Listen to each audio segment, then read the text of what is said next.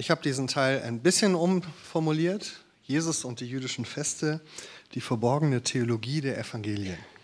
Ihr könnt es aber auch nennen, die verborgene Botschaft der Evangelien. Verborgene Botschaft klingt so ein bisschen nach Bibelcode und äh, Entschlüsseln und so, ähm, Geheimbotschaften. Was ich aber sagen will, ist, es gibt in den neutestamentlichen Evangelien einen verborgenen theologischen roten Faden. Es gibt ja viele Menschen, die vermissen bei Jesus eine ordentliche Theologie. Ja, also versuch mal ein Kompendium der Lehren, der theologischen Lehren Jesu zusammenzustellen. Was sagt er über Gott? Was sagt er über Sünde? Was sagt er über Vergebung? Was sagt er über Erlösung? Dann ist es schwierig, weil er hat ganz viele Gleichnisse erzählt, er hat ganz viel Lebenspraktisches erzählt. Und es scheint so, als hätte er keine zusammenhängende Theologie und als ob Paulus der eigentliche Erfinder neutestamentlicher Theologie wäre. Ja, also wir als Theologen vom Fach, wir versuchen ja immer Dinge zu systematisieren. Ne, und das, dieses Fach nennt man neutestamentliche Theologie, wenn man versucht, die Gedanken des Neuen Testamentes thematisch zu sortieren. Was sagt das Neue Testament zu verschiedenen Themen? Und da gab es immer schon Schwierigkeiten, dass man gesagt hat, wo ist das denn bei Jesus? Und bis, das geht bis dahin, dass man Kernthemen der neutestamentlichen Theologie in Frage stellt, ob sie überhaupt von Jesus stammen. Also Paulus erzählt die Rechtfertigung des Sünders. Wusste Jesus da überhaupt was von? Ja, Paulus erzählt, dass der Kreuzestod Jesu eine Bedeutung für unser Heil hat. Wo sagt Jesus das eigentlich? Ja, und so kann man also weiterfragen. Wo erklärt Jesus eigentlich, was das Reich Gottes ist? Er sagt immer, das ist nahe und das ist so wie ein Baum und so, aber was ist es denn eigentlich? Und ähm, man kann da so rangehen, dass man sagt, das hat sich dann Paulus alles erst überlegt. Oder man sagt, es gibt eine verborgene Theologie, die vorausgesetzt wird von Jesus, die auch seinen Zuhörern bekannt war und an die er anknüpfen konnte. Nämlich das, was ähm, die, den jüdischen Glauben ausmachte. Und ähm, wenn man in das Leben Jesu hineinschaut, dann entdeckt man, dass Jesus an diesen Grundüberzeugungen jüdischen Glaubens anknüpft und sie teilweise einfach nur neu füllt oder sie auch einfach nur benennt oder darauf anspielt. Und Juden, die in diesem Glauben leben und in dieser Tradition, die erkennen diese Anspielung oft und uns fällt es oft schwerer, die zu erkennen, weil wir das nicht so kennen. Dann lesen wir von irgendeinem Brauch oder von irgendeinem Fest und wissen nicht genau, was das ist und verstehen nicht die Theologie dahinter. Und äh, deswegen glaube ich, dass es wichtig ist, wenn wir das, sozusagen die Theologie von Jesus oder die Botschaft von Jesus verstehen wollen, müssen wir die jüdischen Feste verstehen. Weil Jesus durch die Feste und Feiertage hindurch seine Botschaft vermittelt. Paulus ist dann derjenige, der es den Griechen, also Leuten wie uns, erklären muss. Und der muss dann Klartext reden, er muss es alles von Null erklären. Äh, Jesus dagegen knüpft sozusagen an, an den Glaubensüberzeugungen äh, der jüdischen Tradition. Ähm, man hat mal Israel Lau, den damaligen Oberrabbiner von Israel, ähm, angesprochen und äh, hat gesagt, kannst du mal ein Buch schreiben über das Thema, was Juden glauben? Und dann hat er gesagt, nee, kann ich nicht, weil wir schreiben solche Bücher nicht. Ich schreibe ein Buch, wie Juden leben. Das kann ich schreiben. Ja, und das hat er auch am Anfang erklärt, weil er sagte, unser Glaube ist einfach so verwoben in unseren Lebensstil, in unsere Feiern, in unseren Kalender, in unseren Lebensrhythmus, dass man anhand unseres Lebens ablesen können sollte, was wir glauben. Deswegen kann ich mein Leben beschreiben und unsere Feste und die Feiertage und wie wir beten und so. Und da kommt dann unser Glaube drin vor. Ähm, ein anderer Rabbiner, äh, Samson Raphael Hirsch, das war einer der großen jüdischen Denker des 19. Jahrhunderts, Rabbiner in Frankfurt und in Breslau, der hat einmal gesagt, der Katechismus der Juden ist ihr Kalender. Ja, also ihr kennt das, wir Christen, wir haben so Luthers kleinen Katechismus, Heidelberger Katechismus, kompakte Zusammenfassungen von Glaubenslehren. Und da sind dann so und so viele Fragen drin oder Kapitel. Und Samson Raphael Hirsch sagt, wir haben sowas auch, aber das ist unser Kalender. Schau dir an, wie unser Jahr funktioniert, dann hast du verstanden, was wir glauben. Und darum geht es in dieser Einheit, wo ich jetzt mit starte und die ich morgen dann weitermachen möchte. Ähm, kurze Einführung. Ne, diese Grundidee, welche Bedeutung haben eigentlich Raum und Zeit ähm, in der jüdischen Tradition? Der erste Satz der Bibel ist da schon bestimmend. Am Anfang schuf Gott Himmel und Erde. Ich finde das immer sehr spannend, weil der Himmel symbolisiert natürlich für uns und auch in der Bibel immer so ein bisschen die geistliche Welt, die jenseitige Welt, Gottes Welt. Und die Erde das irdische, physische, das, was man anfassen kann und so. Ja, und ich finde es ganz wichtig, dass der erste Satz der Bibel sagt, beides ist von Gott.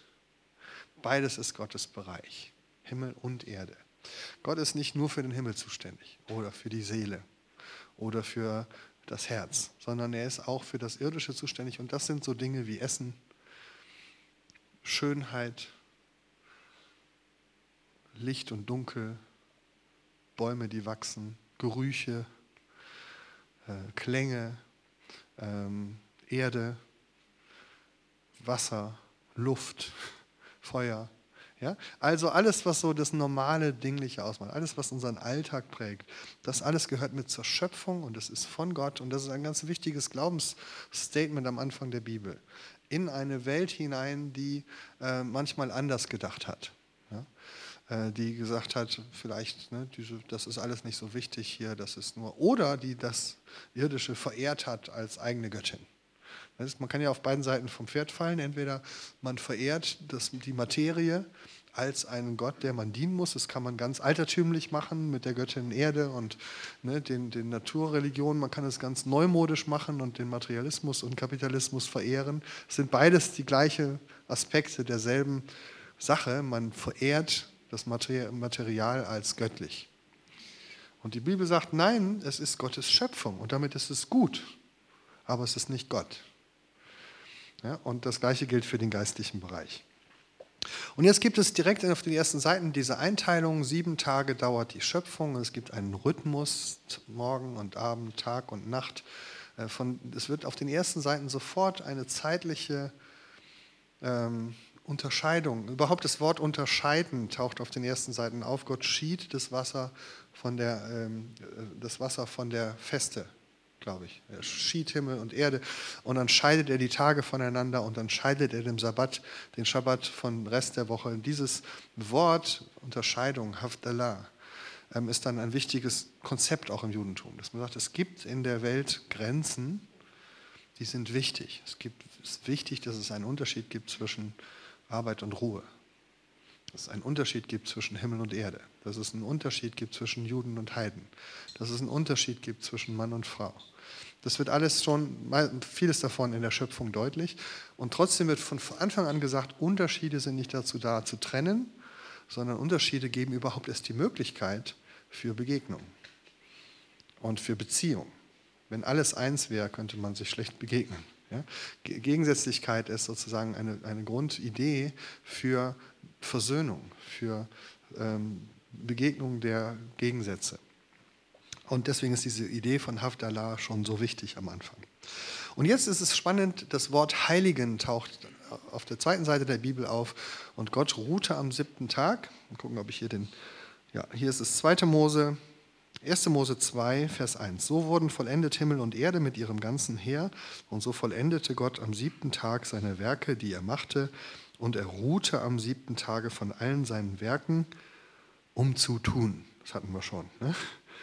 Er ruhte von seinen Werken, um zu tun.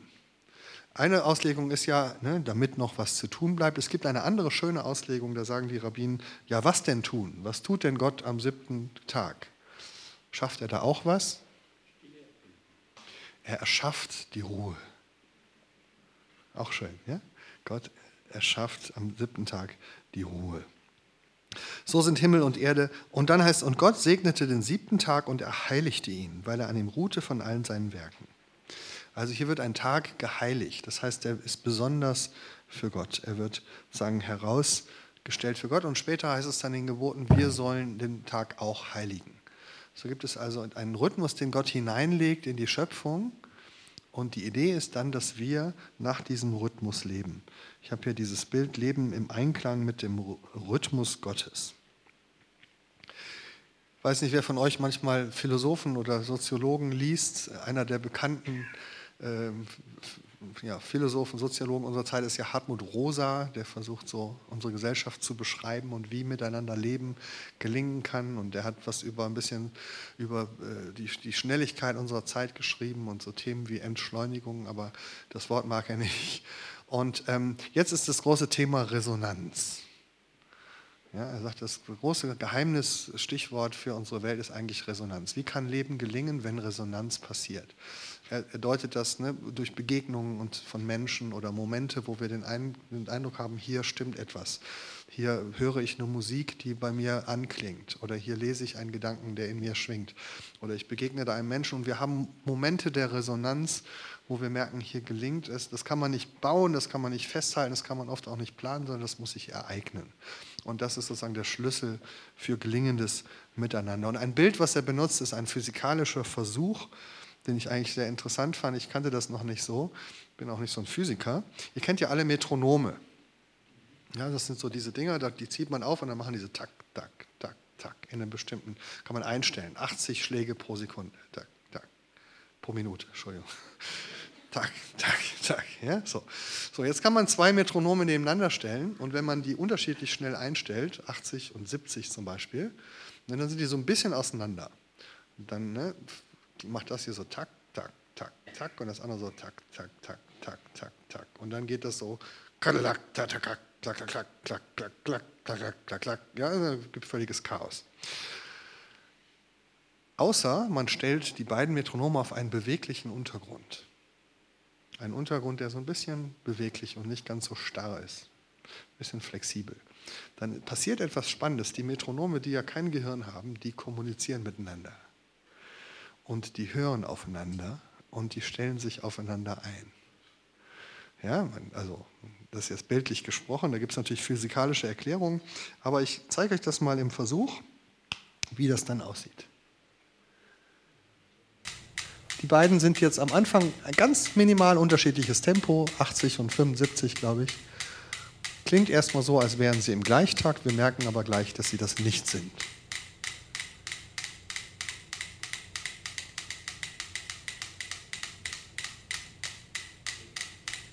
Jetzt denkt man, sie hätten sich. Nein.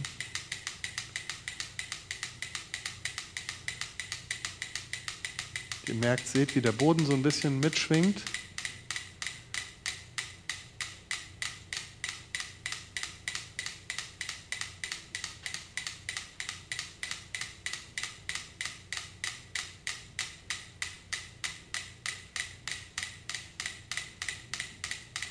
Na, noch nicht. Ne?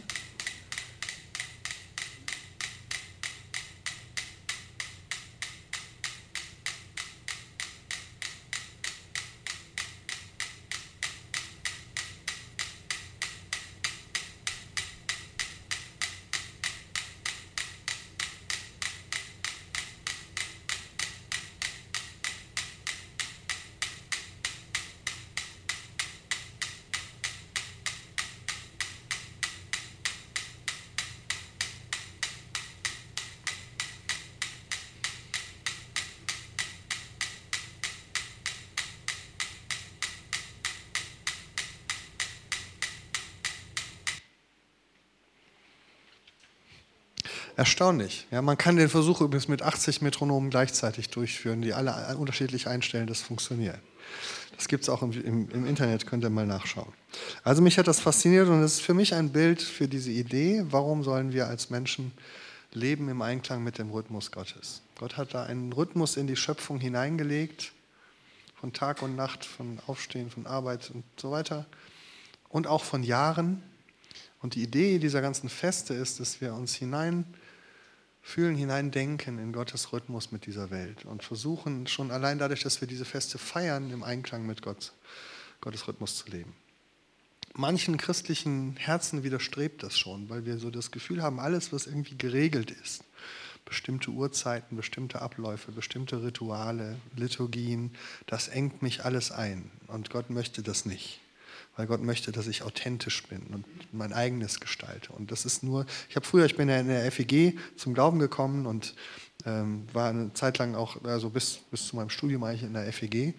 Und äh, da war immer die Idee, ne, wir beten das Vaterunser hier nicht, weil das ist ja kirchlich. Ne? Echtes Gebet ist nur, wenn ich es selber formuliere. Und was wir gemacht haben, wenn wir mal in Gruppen waren, wo das Vaterunser gebetet wurde, da haben wir immer darauf geachtet, dass wir so ein bisschen aus dem Rhythmus sind.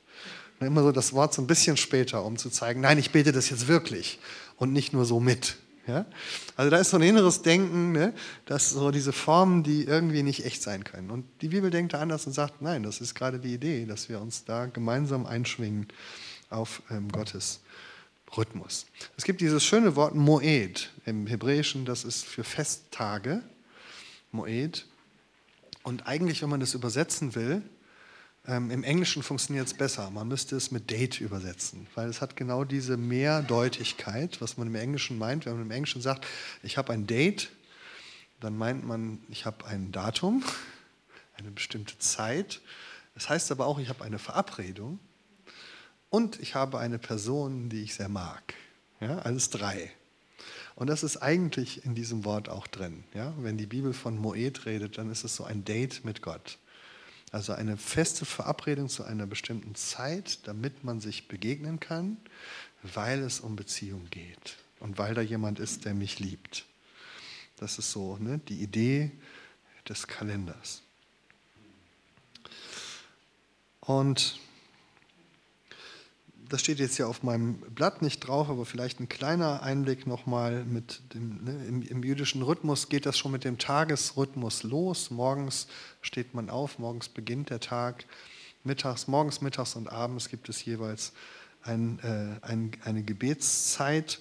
Und es wird sogar gesagt beim Morgengebet, also es gibt dieses Sprichwort, der Schabbat ist ein Sechzigstel Vorgeschmack auf die Ewigkeit und der, der Schlaf ist ein Sechzigstel Vorgeschmack auf den Tod. Also immer wenn man sich abends niederlegt, weiß man ja nicht, ob man am nächsten Morgen wieder da ist. Und jeder Morgen ist ein neues Wunder, wo man Gott dafür dankt, dass man wieder unter den Lebenden ist. Und für dieses neue Geschenk dieses neuen Tages. Man betet ein Gebet da, das heißt Mode Ani. Äh, das übersetzt heißt es, ich danke dir, lebendiger und immerwährender König, du hast mir gnädig meine Seele zurückgegeben. Groß ist deine Treue. So ein bisschen, man gibt sie abends bei Gott her, dann kriegt man sie wieder und ist ein neues Geschenk. Ja, und so dankt man Gott. Man soll das beten, während man noch ähm, im, äh, im Bett liegt. Ich habe mal hier noch ein kleines Video von jemand, der das erzählt. Morgengebet in der Chabad-Lubavitch-Gemeinde in Berlin-Wilmersdorf. Und das bin ich, David, der Typ da vorne, der so ein bisschen ratlos wirkt. Kein Wunder, mit Religion habe ich normalerweise nicht viel. Eigentlich wollte ich euch dieses hier zeigen. Aber dazu später.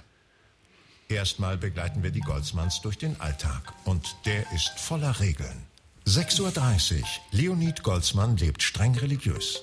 Er setzt die Kippa auf und kleidet sich traditionell.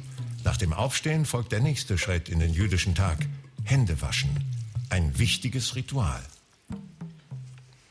Wir glauben daran, dass die Seele in der Nacht zu Gott kommt. Und ähm, wir betrachten das so eine Art ein Sechzigstel des Todes. Und äh, morgens, wenn wir dann halt die Hände waschen, reinigen wir uns davon. Jetzt kommt das andere, genau, das, das finde ich auch schön hier. Das ist also, wenn man das persönlich gebetet hat, dann geht man in die Synagoge und betet das Morgengebet in der Synagoge. Ja. Dieses hier her, schaffst es. Morgengebet in der Chabad-Lubavitch-Gemeinde in Berlin-Wilmersdorf. Und das bin ich, David, der Typ da vorne, der so ein bisschen ratlos wirkt. Kein Wunder, mit Religion habe ich normalerweise nicht viel am Hut. Ich bin nicht getauft, Religionsunterricht hatte ich auch nie. Bei den Männern um mich herum ist das anders. Viele von ihnen leben traditionell. Das heißt, sie halten sich strikt an die jüdischen Vorschriften. Bis ins Kleinste regeln die Geh- und Verbote aus den heiligen Schriften, wie ein Jude zu leben hat. Das geht beim Essen los und hört beim Anziehen der Schuhe auf. Die Regel, immer erst den rechten Schuh und dann den linken.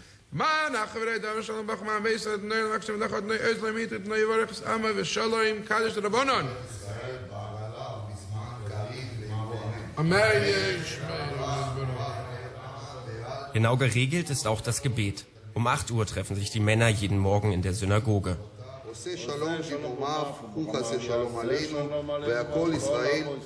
Für mich ziemlich früh. Für Rabbiner Teichtel aber kein Problem. Im Gegenteil. Es ist eine besondere Freude. Es ist wie die aufladende Batterie. Es ist kein Last. Im Gegenteil, es ist eine Freude. Es beginnt der Tag mit einer Energie, einer Power.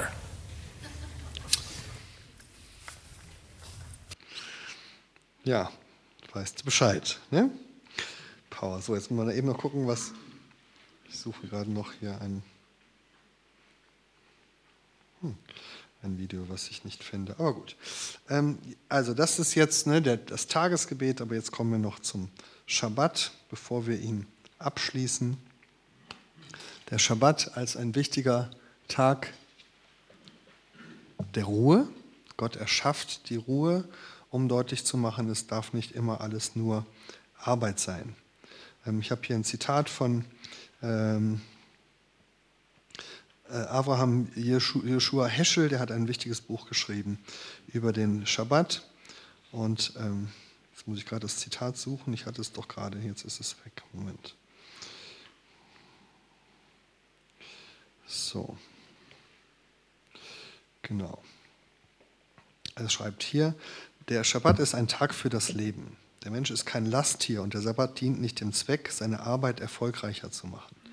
Der Schabbat ist nicht wegen der Wochentage da, sondern die Wochentage sind um des Schabbat willen da. Es ist kein Intermezzo, sondern ein Höhepunkt des Lebens.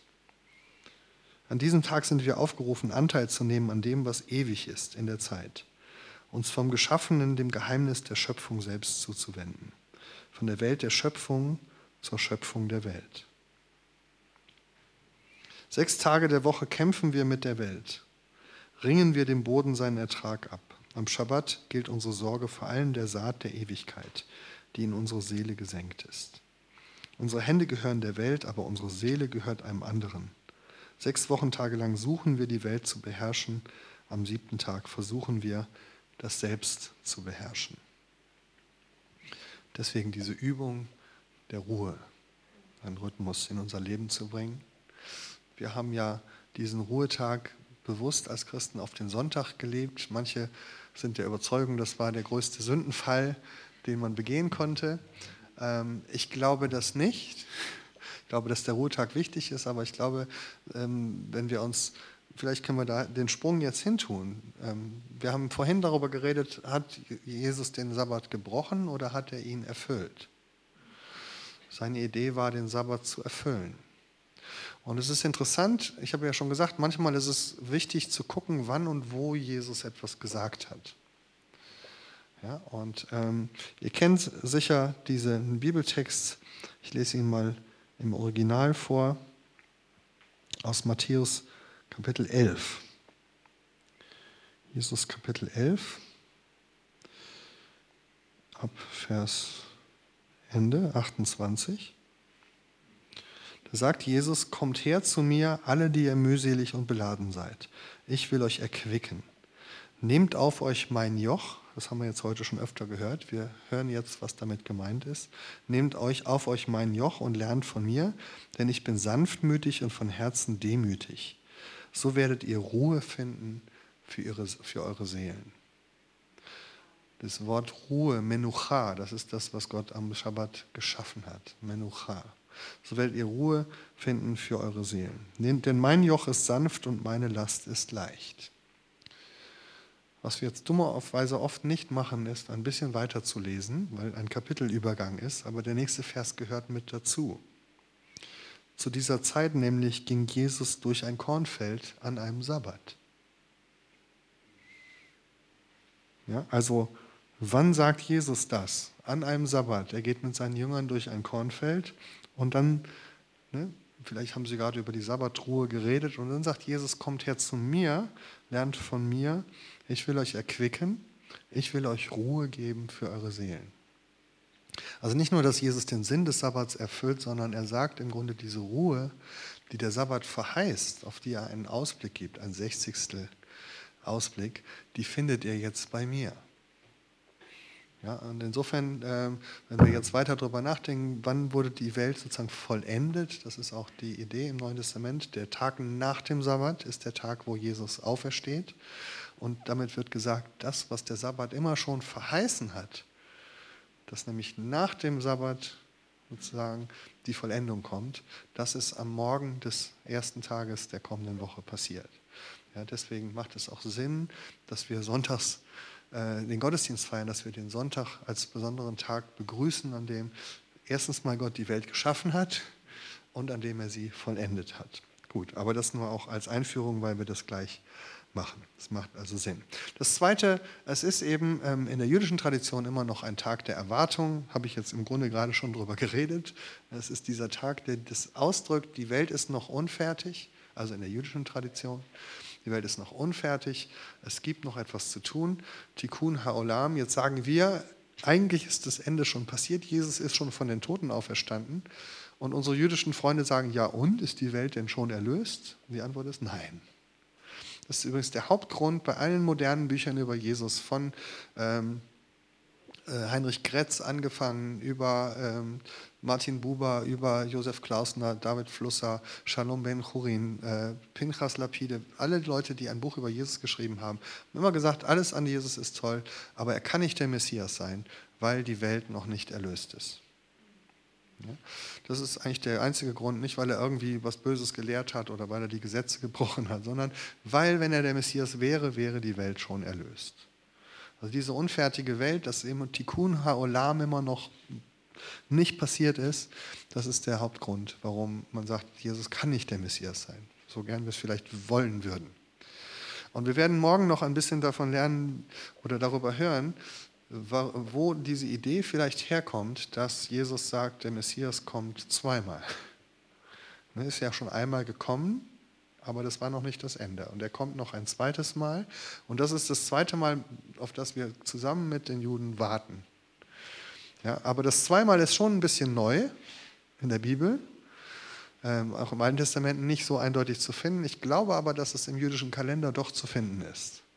Aber das machen wir dann morgen. Also Erwartung. Und dann der Tag der Vollendung. Also dann habe ich jetzt im Grunde auch schon viel zugesagt. Ähm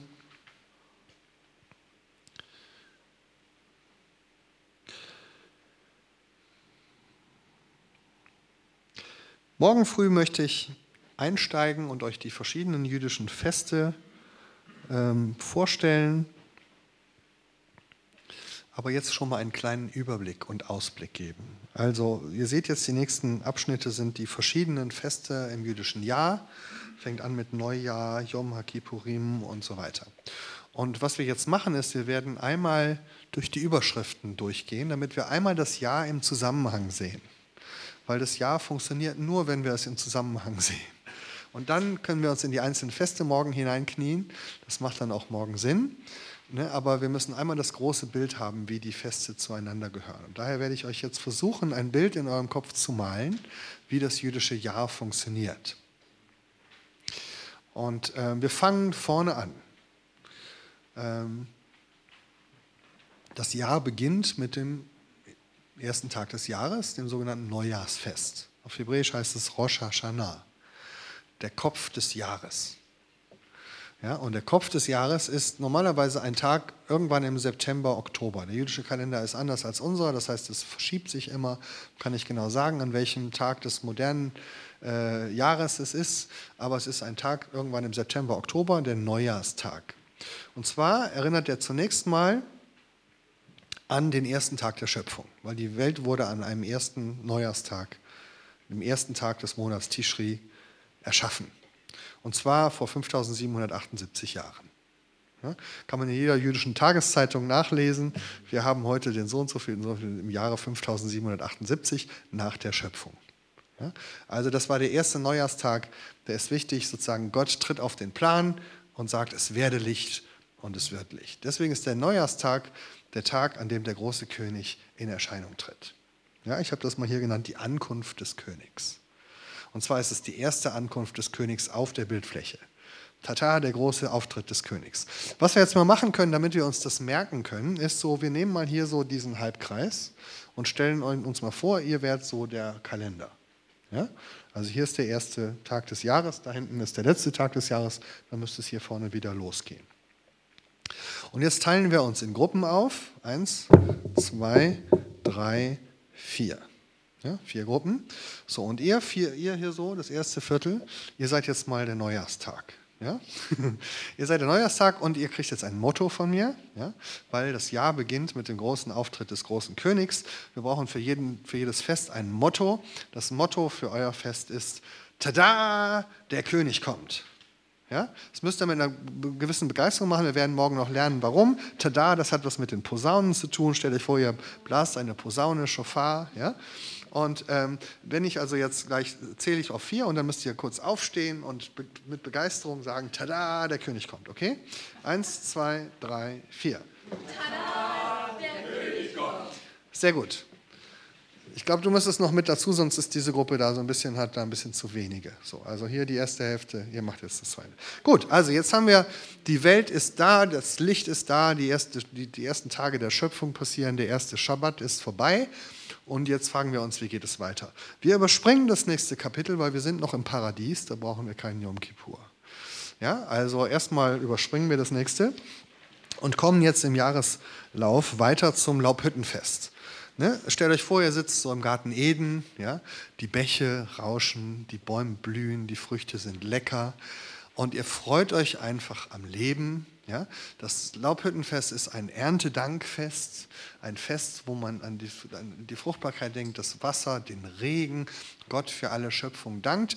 Man denkt dann auch noch so daran, dass wir ne, äh, zwischen Schöpfung und Erlösung unterwegs sind. Das erkläre ich dann morgen. Aber sagen wir, die Grundidee ist, man freut sich am Leben. Freut sich auch ein bisschen an der Vorläufigkeit des Lebens, aber ne, insofern ist es das Fest des Lebens. Und euch, euer Motto ist also jetzt ein bisschen entspannt zu sagen, ah, das Leben. Ja? Also probieren das mal, ich zähle auf vier und dann müsst ihr aufstehen und sagen, ah, das Leben. Okay, eins, zwei, drei, vier. Sehr schön, Dankeschön. Ja? Also ihr versteht, so langsam kommt das, mehr, das, das Jahr zusammen. Ne? Am ersten Tag muss, ist, ne, geht, tritt Gott auf und es heißt... Ja? Und dann geht es ein bisschen weiter und wir sind im Paradies. Sehr schön. Jetzt leben wir so vor uns hin, ja, und irgendwann merken wir, das klappt nicht so. Wir fallen auf die Nase. Es gibt den ersten Sündenfall. Es gibt ähm, Streit zwischen Menschen. Es gibt Mord. Es gibt Totschlag. Und ähm, irgendwann finden wir uns wieder in der Sklaverei. Die Sklaverei ist ein Bild ja auch für, die, für alles, was uns unterdrückt. Die Sünde, die Ägypter, die äh, Reichen dieser Welt, die Mächte dieser Welt. Das alles hält uns gefangen, aber Gott sieht unser Elend und sagt, da müssen wir euch rausholen. Ja? Und deswegen gibt es das große Fest der Freiheit, das Passafest. Das Motto für das Passafest ist, yeah, die Freiheit. Ja? Also, das ist die, euer Viertel. Ja? Achtung, eins, zwei, drei. Einmal noch zusammen, so ein bisschen. Ja? Eins, zwei, drei. Yeah, die Freiheit. Sehr schön. Wunderbar. So zieht das Volk also in die Freiheit. Und ähm, jetzt kommt es 40, 50 Tage später kommt es an den Sinai. Am Sinai gibt es die zehn Gebote, die Torah. Jetzt haben wir heute schon gelernt, das heißt ne, bei den Juden nicht äh, das Gesetz, ne, sondern es ist eine Gabe. Das, das, Pfingstfest heißt auch unter anderem das Fest des Geschenkes der Torah. Also ne, alles, was in der Torah steckt, darüber freut man sich, ist eine Gabe. Deswegen ist euer Motto, wow, das Gesetz. Ja? Also probier das mal. Eins, zwei, drei. Wow, das Gesetz. So, und jetzt merkt ihr schon, ähm, dieses, dieses Jahr bildet etwas ab von der Heilsgeschichte. Es bildet aber auch unseren persönlichen Lebensweg ab. Also man kann das einmal mit dem Volk Israel so gehen, von der Schöpfung bis zur, zum Sinai. Ja, und gucken wir, wie es weitergeht. Aber man kann es auch persönlich sehen. Am Anfang meines Lebens. Ich erblicke das Licht der Welt und ich, find, ich merke, diese Welt hat einen König. Und dann genieße ich erstmal so das Leben. Ich lebe so vor mich hin. Ich esse und trinke und freue mich am Leben und denke mir, wach, wie schön ist es, auf der Welt zu sein. Ne, irgendwann so die ganzen Entwicklungsphasen von Fowler und Ericsson und so, ihr kennt das alles, ne? irgendwann merkt man, dann steht man so neben sich und man merkt, dass man gar nicht so frei ist, wie man immer dachte. Aber dann kommt irgendwann, dass man denkt, aber trotzdem, der Herr befreit mich, ich finde zum Glauben und ich erlebe die Freiheit Gottes. Und als ein Dokument der Freiheit, damit ich auch weiß, wie ich in Freiheit leben kann, bekomme ich. Wow. Wunderbar. Und jetzt kommt natürlich der Kreis, schließt sich jetzt am Ende. jetzt passiert nämlich Folgendes. Ich lebe weiter und lebe nach dem Gesetz und dann merke ich plötzlich, bin jetzt gleich fertig, aber der Kreis schließt sich, ne, weil ich komme jetzt an und jetzt plötzlich merke ich, aber das mit dem Gesetz, das klappt ja auch nicht so ganz. Ich lebe und lebe und jetzt komme ich plötzlich hier wieder an. Das Jahr ist um und das, jedes Neujahrsfest ist wieder ein neues Ankommen des Königs in meinem Leben. Und jetzt ist plötzlich dasselbe Motto, aber ich sage es in einem anderen Tonfall. Tada, der König kommt. Weil ich merke, okay, ne, also wenn ich jetzt als Sünder dastehe und dann kommt der König, ist das gar nicht unbedingt nur eine gute Nachricht. Ja? Und so merke ich also sozusagen, könnt ihr das einmal machen so? Tada, der König kommt. Und jetzt frage ich mich, wie soll das gut gehen? Und wie schaffe ich es, von da wieder dahin zu kommen?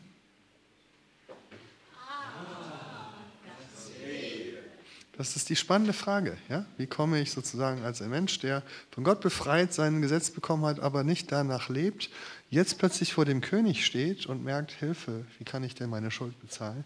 Ich möchte aber doch gerne dahin kommen. Und davon redet der jüdische Kalender. Wie schaffe ich es, den Kreis wieder zu schließen und dort anzukommen? Und das werden wir dann morgen hören. Vielen Dank fürs Zuhören. Wir machen jetzt Schluss.